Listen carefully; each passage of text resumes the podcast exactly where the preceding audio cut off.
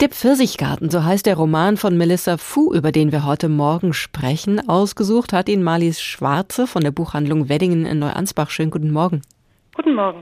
Frau Schwarze, ich finde ja immer spannend, nach welchen Kriterien Menschen ein Buch in die Hand nehmen. Das ist aber vermutlich eine Wissenschaft für sich. Trotzdem die Frage an Sie, was hat Sie im Fall dieses Romans besonders interessiert und angezogen? Der ist ja auch hübsch anzusehen.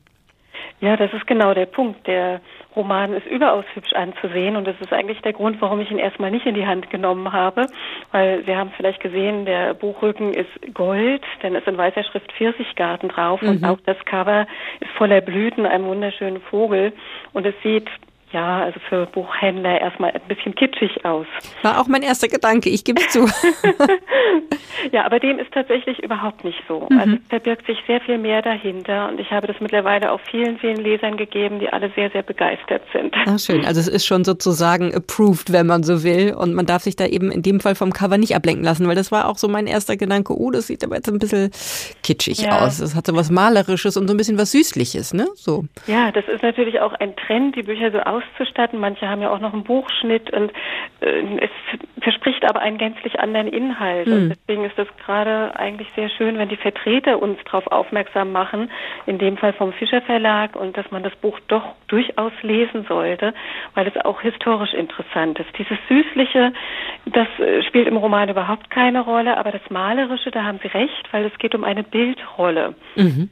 Und diese Bildrolle, die erbt die Protagonistin Mailin. Mailin ist 1938 in China lebend. Sie hat gerade ihren Mann verloren im japanisch-chinesischen Krieg nach diesem Vorfall auf der Marco Polo Brücke und zurückkommt nur ihr Schwager.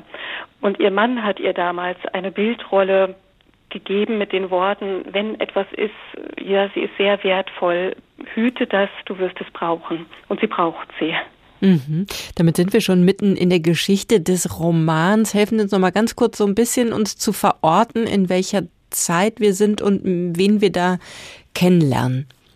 Das macht die Melissa Fu uns ganz einfach und das ist auch tatsächlich wunderschön. Es hat mich ein bisschen an frühe Romane des 19. Jahrhunderts erinnert. Sie stellt die wichtigsten Charaktere vor. Das sind vier. Mhm. Mailin, die Hauptprotagonistin, die ist eine junge Mutter, die halt ihren Mann gerade verloren hat. Das spielt dann 1937, 38 und das ändert ihr Leben schlagartig. Sie hat aber einen Sohn, der ist zu dieser Zeit vier, ist sehr verspielt und sie haben eigentlich eine wunderbare Gemeinschaft mit der Dao-Familie, in die sie eingeheiratet hat.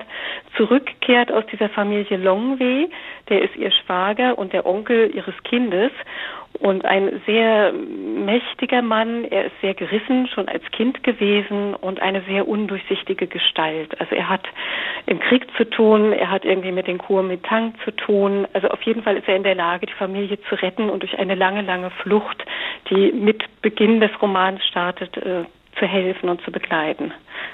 Mhm. Das heißt, die Geschichte hat ihren Anfang eben in den 1930er Jahren. Sie haben es gesagt, über wie viele Jahrzehnte? Was ist das für ein Zeitraum, über den wir diese vier Menschen, diese vier Protagonisten begleiten? Ja, die letzte Protagonistin, die fehlt ja noch, das ist Lilly und Lilly ist Marlins Enkelin.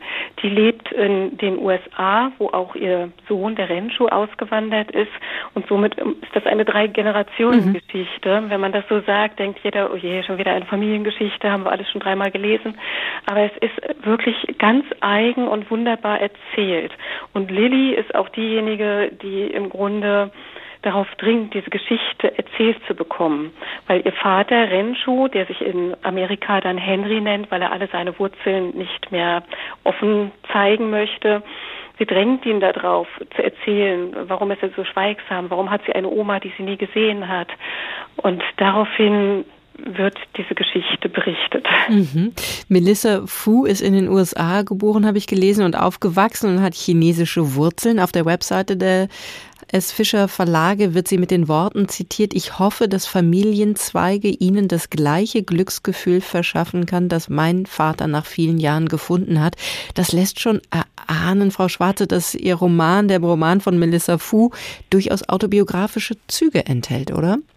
Ja, sie klärt das am Ende auch. Das ist natürlich ein erfundener Roman, ist, aber in weiten Teilen sind es die Erlebnisse ihrer Familie. Ihr Vater hat wohl am Ende seines Lebens, sie wird nie wissen warum, tatsächlich mal unter einem Tannenbaum angefangen, die Geschichte zu erzählen und sie hat sich ganz wild Notizen gemacht, mhm. die sie 20 Jahre später jetzt zu diesem Pfirsichgarten ja, verarbeitet hat. Welche Rolle spielt der eigentlich? Das ist ja auch ähm, ja erstmal ein schönes Bild, wenn wir uns vorstellen, wir betreten einen Pfirsichgarten. Ich glaube, der ist auch nicht ganz unwichtig. Ja, aber Sie können sich jetzt nicht so vorstellen, dass in diesem Buch ein prächtiger Pfirsichgarten eine Rolle spielt, so das Paradies. Es ist eher ein Sinnbild dafür, wie wichtig Herkunft ist und wie wichtig die nächsten Generationen sind, dass man immer langfristig denkt.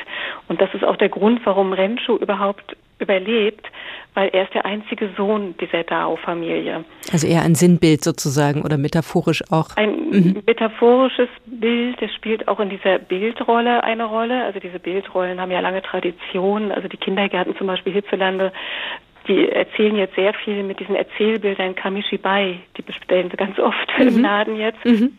Und hier ist es wirklich schön zu sehen, wie sie die ganze Flucht über diese Bildrolle bei sich hat und immer wieder das erzählt und somit eine Heimat schafft, die sie mit sich herumschleppt und auch dem Kind die Herkunft vermittelt, die wirklich laut auch der Melissa Fu einfach wichtig ist.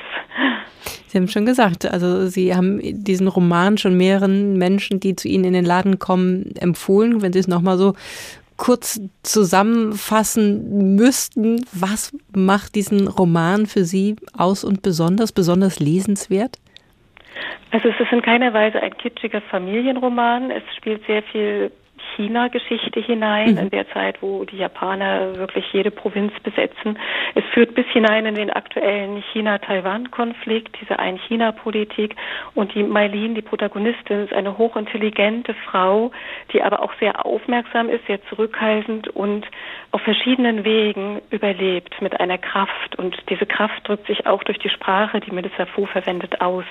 Also es ist nicht nüchtern erzählt, aber ein bisschen berichtend, wie wirklich so eine Bildrolle läuft es ab. Das klingt das total schön. Ja. ja. ja, vielen Dank, Marlies Schwarze von der Buchhandlung Weddingen in Neuansbach für diesen Buchtipp und die damit verbundene, ja, unbedingte Leseempfehlung. Sie gilt dem Roman Der Pfirsichgarten von Melissa Fu. Die 496 Seiten erscheinen bei S. Fischer, wurden von Birgit Schmitz übersetzt und kosten 25 Euro. Vielen Dank und schöne Grüße nach Neuansbach. Ja, vielen Dank.